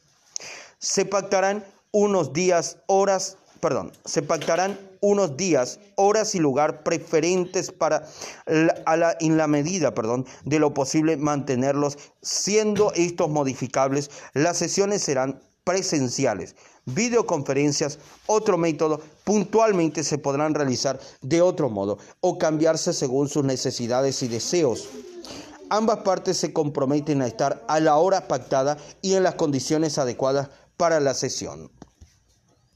Tiempo entre sesiones. Durante el tiempo de, que transcurre perdón, entre sesiones, el cliente puede comunicarse con el coach vía email para cualquier duda, eventualidad, compartir un éxito, etc.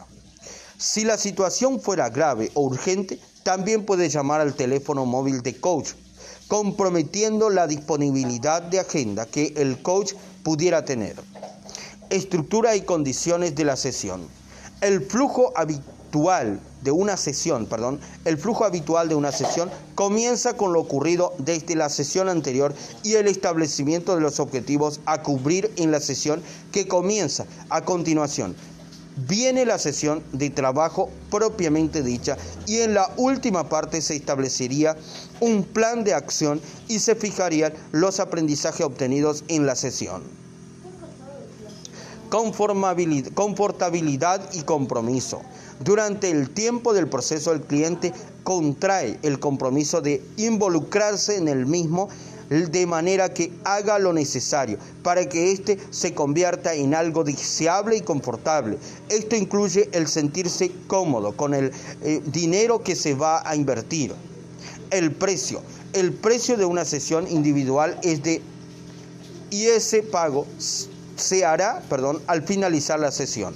La cuota mensual para las sesiones es de con sesiones mensuales pagado por adelantado y vence el primer día del mes. El pago se realizará a través de ambas partes se comprometen a trabajar juntos durante meses y las sesiones es realiz, perdón, y las sesiones es, eh, se realizan los en el horario acordarme, perdón, acordamos ser diligentes y puntuales en nuestras reuniones para que sacar, perdón, para para que sacar, perdón, el máximo provecho de nuestro tiempo juntos.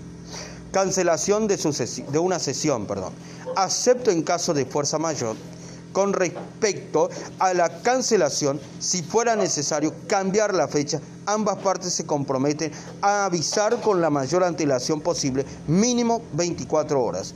Si el cliente llega tarde a una cita o se cancela en menos de 24 horas, esa sesión se dará por realizada. Cualquier cambio debe hacerse a través de, del teléfono, perdón, servicio de mensajería escrita o correo electrónico y debe ser confirmado por escrito por el coach como respuesta al mismo, respuesta al mismo, perdón.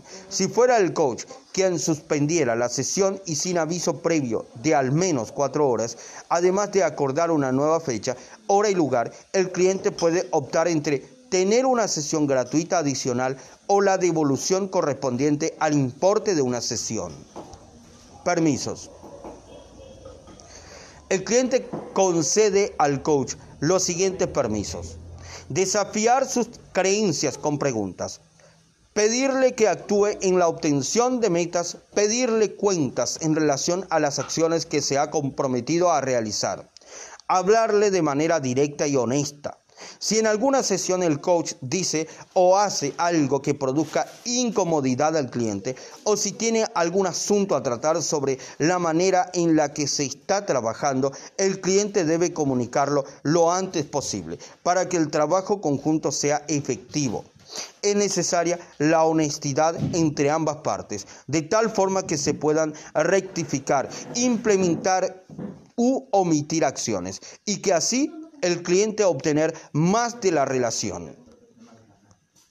Confidencialidad. El desarrollo de un programa de coaching exige una relación de confidencialidad absoluta entre el cliente y el coach para garantizar las posibilidades de éxito. A lo largo de la relación de trabajo, coach y cliente van a partir eh, en conversación directas y personales. El cliente puede contar con el coach para ser honesto y directo en hacer preguntas y hacer peticiones. El cliente entiende que el poder de la relación de coaching solo puede ser otorgada por el cliente. Por lo tanto, el cliente se compromete a hacer precisamente eso. Permitirá a la relación de coaching ser de gran alcance.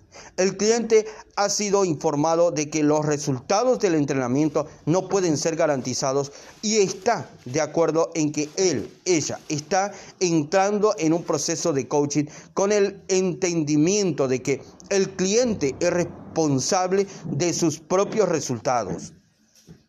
El coach reconoce que todo lo que se comparte con él tiene carácter confidencial. No podrá identificar públicamente, no podrá identificar públicamente al cliente, ni usarlo de ninguna forma, ni revelar en forma total o parcial, ni directa ni indirectamente, cualquier información que se comparta en las sesiones. Todo lo que se trate en las sesiones quedará exclusivamente entre el coach y el cliente autorización, perdón. El cliente autoriza al coach a incluirle en su base de datos y el poder presentar su nombre, apellidos, móvil y mail en un listado de clientes, solo con el fin de justificar la experiencia profesional de cara a eh, temas acreditativos. En ningún caso se hará referencia a los temas tratados. Esta autorización es para cumplir con la ley orgánica, con la ley orgánica, perdón, 15 barra 1999 de, de 13 perdón, de diciembre de protección de datos de carácter personal. Cliente coach y coach han leído y aceptan perdón, las condiciones de este acuerdo de colaboración para el proceso de coaching en firma cliente coach de forma de contactar nombre, teléfono, email. Firma coach, nombre coach, teléfono, coach, email, coach. 4.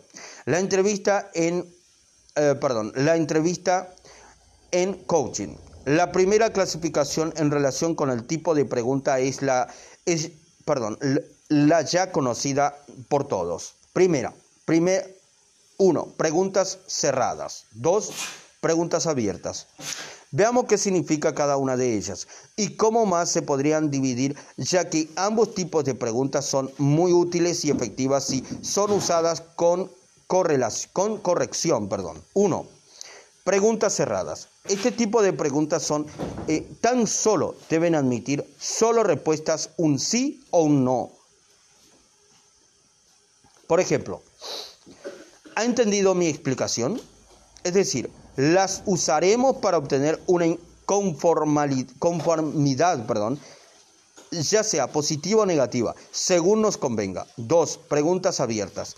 Este tipo de preguntas son las que realmente nos van a transmitir el conocimiento que necesitamos y gracias a ellas se nos abrirá nuestro camino dentro de una conversación ya que generan una reflexión en nuestros clientes antes eh, que nos las conteste. Generalmente el comienzo de estas preguntas se usan siempre las mismas fórmulas. ¿Cómo? ¿Qué? ¿Dónde? ¿Cuándo? ¿Cuál? ¿Quién? Como denominador común en este tipo de preguntas bien formuladas, encontramos que no se pueden contestar con un simple monosílabo, como el sí o el no. Las, las, respuestas serán siempre amplias e informativas y nos darán una revisión general de ese tema por el cual mostremos interés. El tú o a tú entre el coach y el coach. Es una entrevista en la que ambas partes deben aportar su compromiso durante todo el tiempo que dure cada entrevista, sesión y, como ya dijimos en varias ocasiones, el coach realizará preguntas significativas e intencionadas con el ámbito, con el ánimo, perdón, de orientar al coach, al coach, perdón, a llegar a sus objetivos. Si el coach observa que su interlocutor debe dedicar tiempo a responder o a buscar alternativas, es el momento de parar unos segundos y no hacer la siguiente pregunta, ya que habrá que ir buscando la mejora de las áreas débiles, que quizás son aquellas en las que las respuestas no aparecen. Por mantener una estructura durante la entrevista y seguir una metodología, existen unos requisitos para aplicar eh, para aplicar perdón, en una entrevista de coaching, entendiendo como tal una entrevista que aporte feedback o retroalimentación. Observación de los hechos, sin interpretar ni opinar.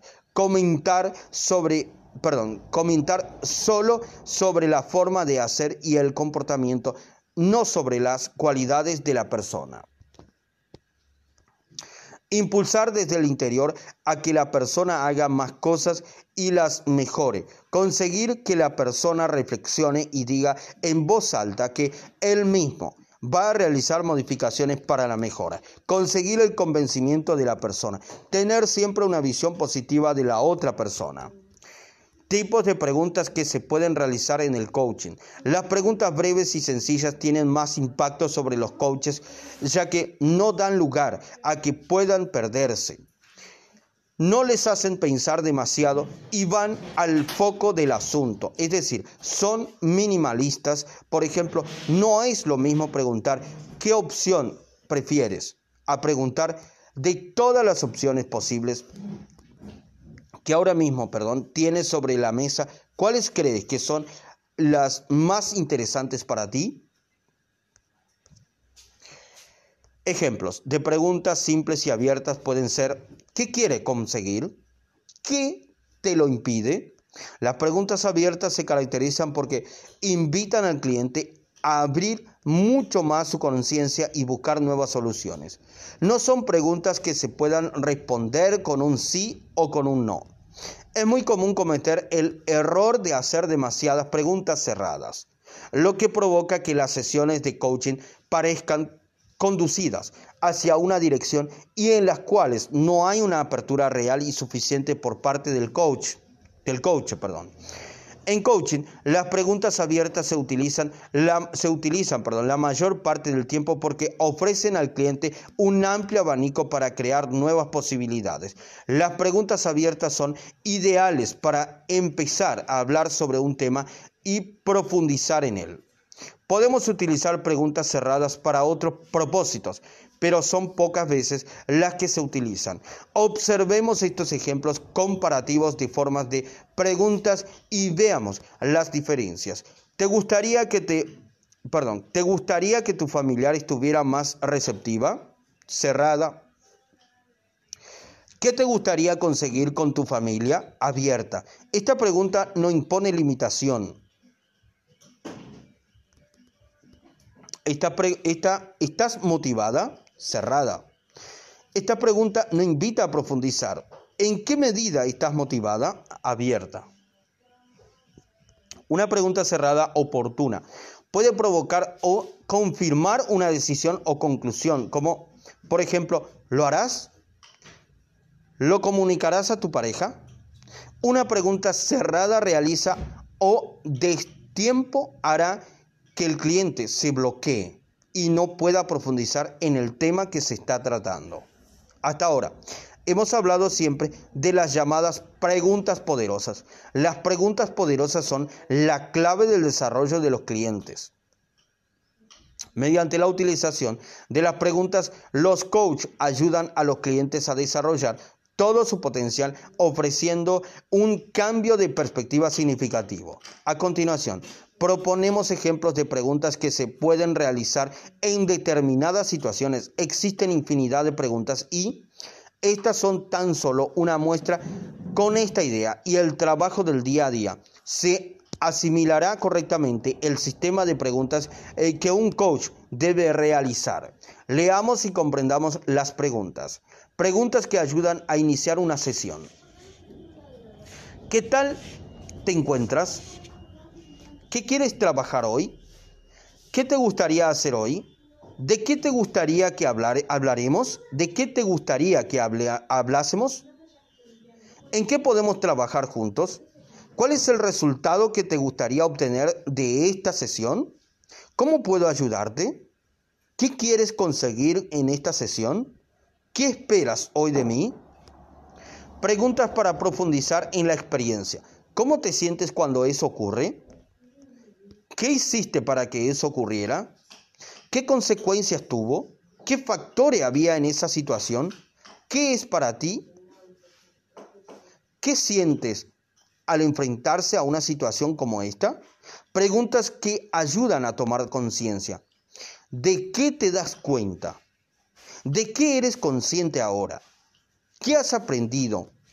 ¿Cuál es la conclusión que sacas de todo esto? Preguntas que hablan de una situación actual. ¿Dónde te encuentras? Del 1 al 10, ¿cuál es tu nivel de satisfacción con tu salud, situación? ¿Cuáles son las características de la situación actual? ¿Cómo te sientes en este momento? Preguntas que nos hablan de próximas acciones. ¿Cuál es el próximo paso? ¿Qué acciones te ayudarían a conseguir tu objetivo? ¿Qué pequeño paso sería importante dar? ¿Qué vas a hacer de aquí a la próxima sesión? Preguntas que nos hablan de distintas opciones. ¿Qué opciones tienes? ¿Qué alternativas hay? ¿Qué distintos escenarios te puedes encontrar? ¿Qué formas tienes de abordar este asunto? Preguntas que nos hablan del plan de acción. ¿Qué acciones habría que incluir en el plan? ¿Qué pasos serán necesarios para conseguir su objetivo? ¿Cuáles serán los principales hitos en el camino? Preguntas para pedir permiso y profundizar. ¿Puedo interrumpirte? ¿Puedo decirte qué me dice mi intuición?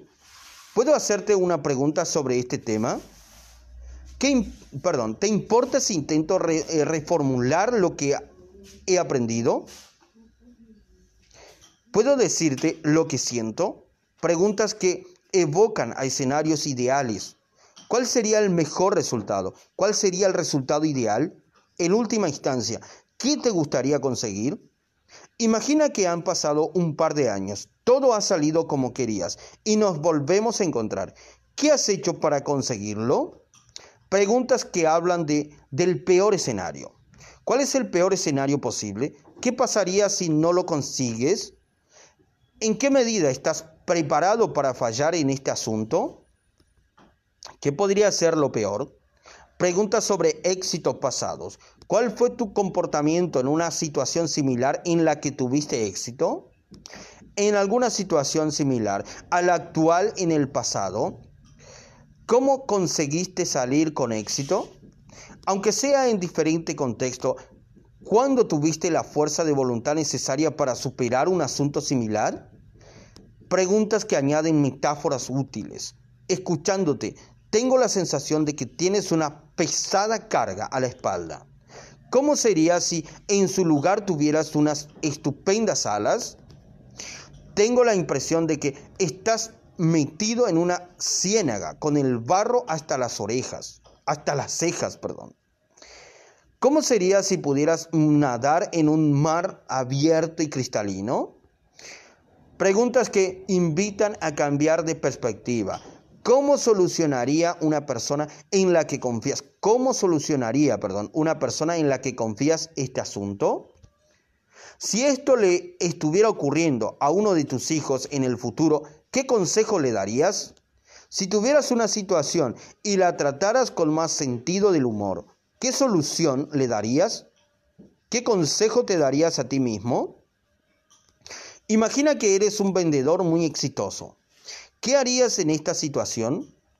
Preguntas para desestructurar, perdón, preguntas para desestructurar la forma de pensar del cliente. ¿A qué obedece este comportamiento tuyo?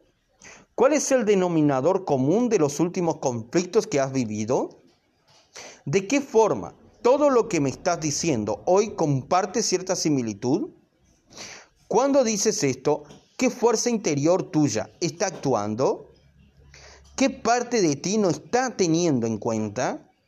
Preguntas que invitan a elegir. ¿Qué opción de las tres prefieres? ¿Qué cambio vas a tomar? ¿El A o el B? Entre resolver el conflicto, aceptarlo o resignarte, ¿qué prefieres? ¿Vas a reaccionar de forma inmediata o prefieres perdón, ¿vas a reaccionar de forma inmediata o prefieres esperar?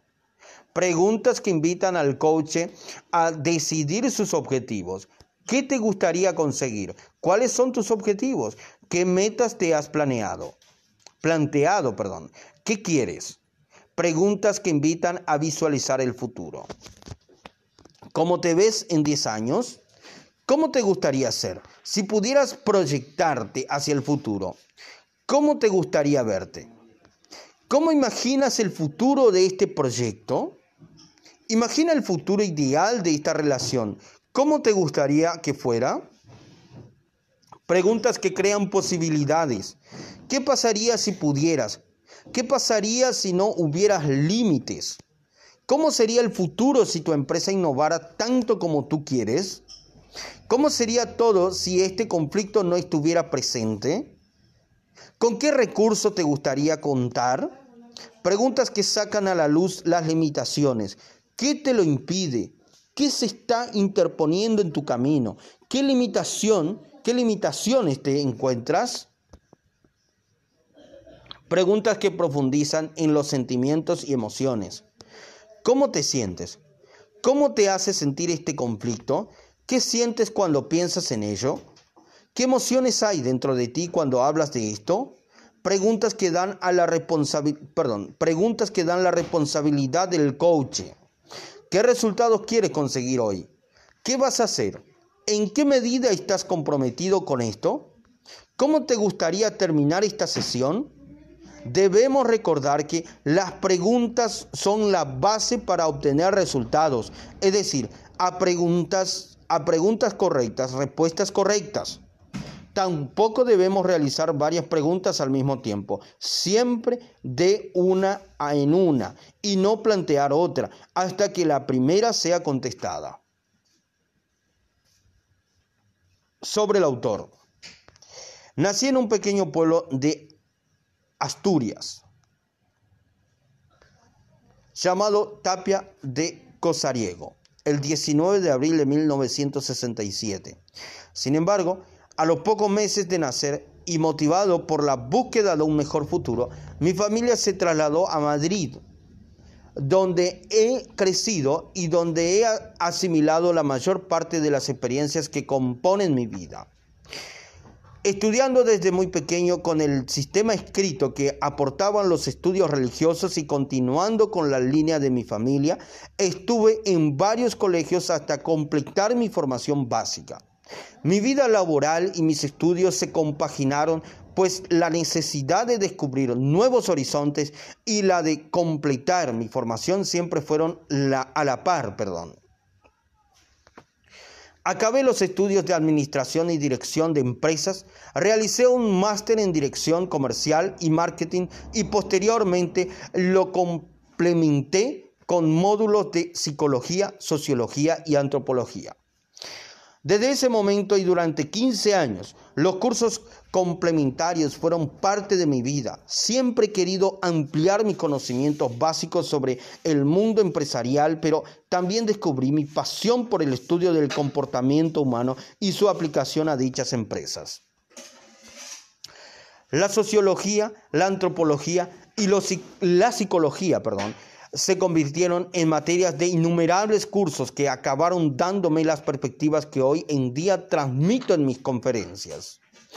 La vida se ha encargado de aportarme conocimientos de todo tipo, unos más duros que otros, pero es una parte del aprendizaje que tanto ansío. He tenido que vivir en varias ciudades a lo largo de mi vida, siguiendo la costumbre familiar y buscando un mejor futuro para mi hijo y desde 2012 vivo en Asturias, en Asturias, perdón, actualmente en Gijón. Soy el creador del método denominado desarrollo de aptitudes personales, el cual está registrado al igual que mi marca y que a través de 10 fases aporta un nuevo punto de vista al concepto de evolución y desarrollo personal. Mi filosofía Todo hemos pedido alguna vez consejos a nuestros familiares y amigos y, aún así, después de escucharlos, muchas veces no acabamos de encontrar la decisión correcta a tomar. Y un buen día sin querer hablamos con un desconocido y nos aporta esa visión final que necesitamos para escoger el camino adecuado. Yo soy ese desconocido, soy esa persona que no está contaminada por tu situación y que con objetividad es capaz de aportar un punto de vista distinto entre los que ya tienes para ayudarte a orientar tu camino. Solo soy una persona, un trabajador, un entusiasta de la transmisión del conocimiento, un, un formador, perdón, y un creador de redes comerciales que disfruta cuando sus conocimientos se asimilan. Solo quiero conseguir esa paz y esa felicidad tan ansiada por todos y con los años he aprendido que existen muchas formas, pequeñas todas ellas, que cuando se suman nos ayudan a conseguir ese estado de sonrisa y de pensamiento positivo en el que podemos decir en voz alta, todo está bien. Mis aptitudes, se basan en principalmente en procesos formativos relacionados directamente con el entrenamiento de las habilidades de cada individuo, tanto a nivel de empresa como en la vida particular, siempre teniendo en cuenta factores psicológicos y, sociológicos que son los que han marcado la evolución de las personas en general. A la vez que busco dicho denominador, potencio los puntos fuertes de cada persona y le enseño a diferenciar aquellos otros puntos que necesitan más atención por su parte. Mi sistema, mi sistema. Y para conseguir todo esto, he desarrollado un sistema personal de, de consecución, perdón. Ponerlo en práctica es fundamental y que el alumno esté preparado para recibir dicho sistema también lo es.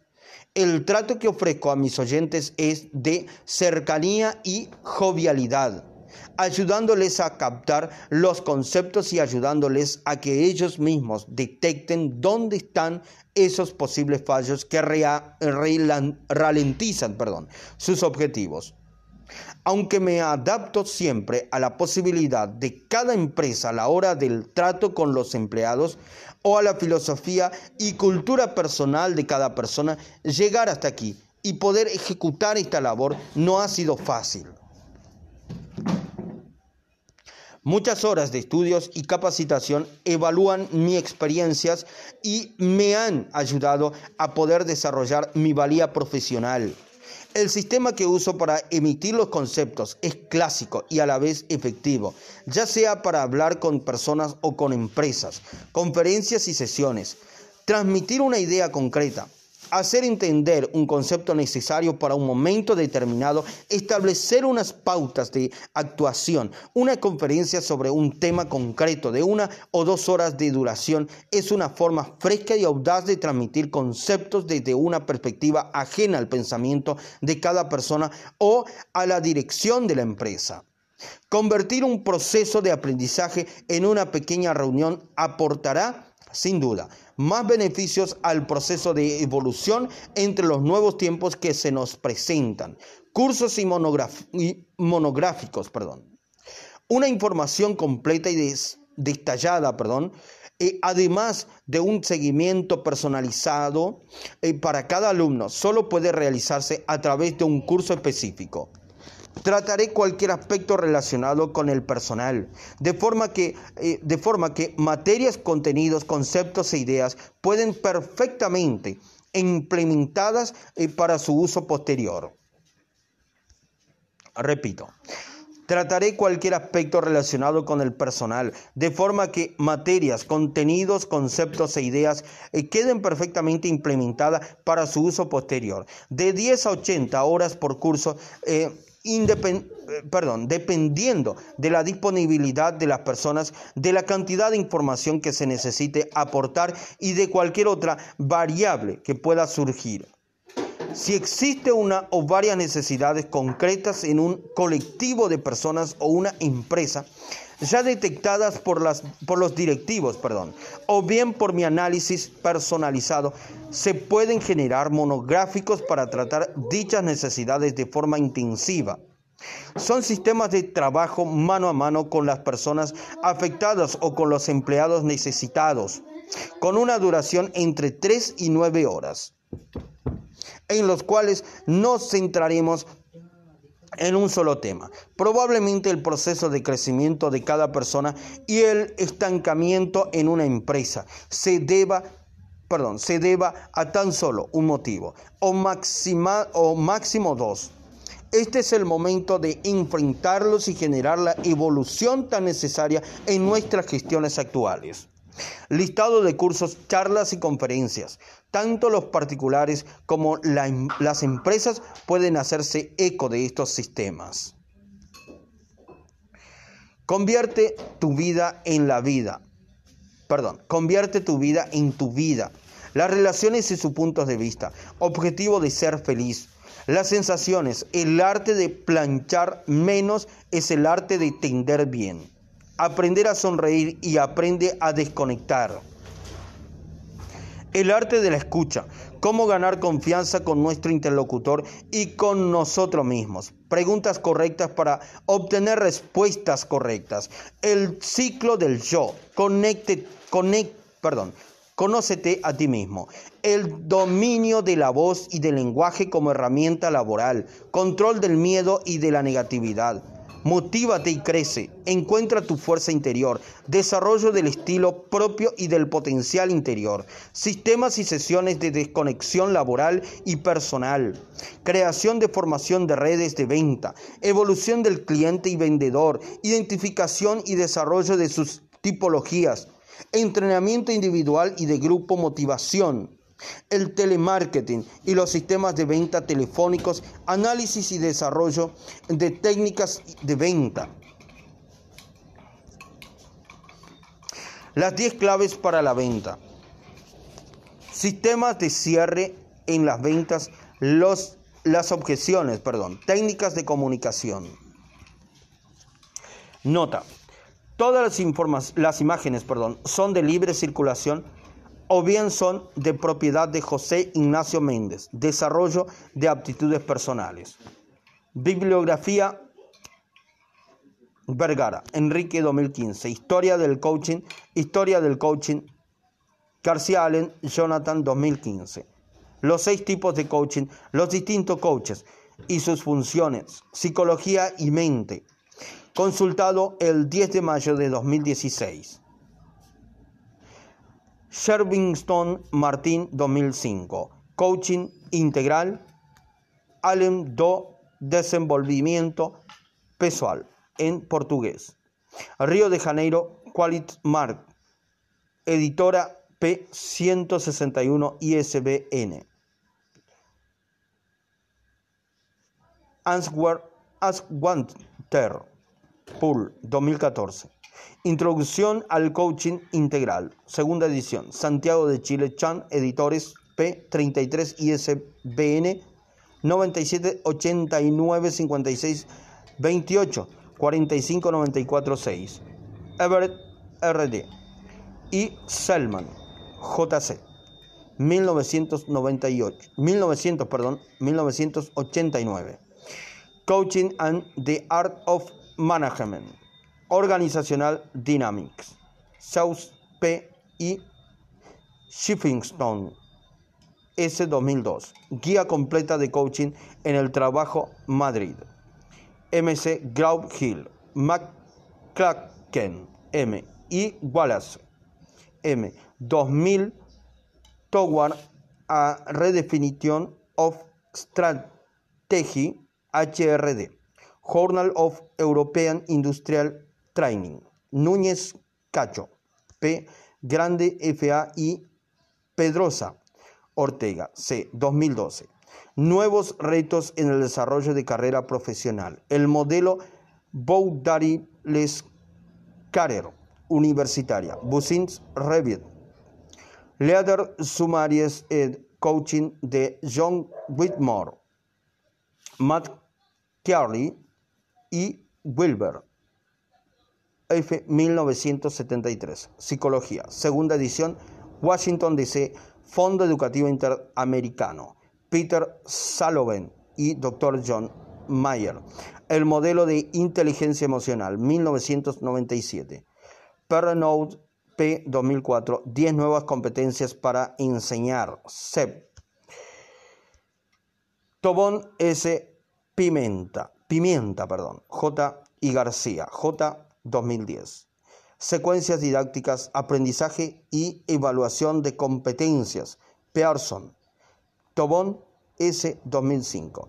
Formación basada en competencias, pensamientos complejos, diseño curricular y didáctico.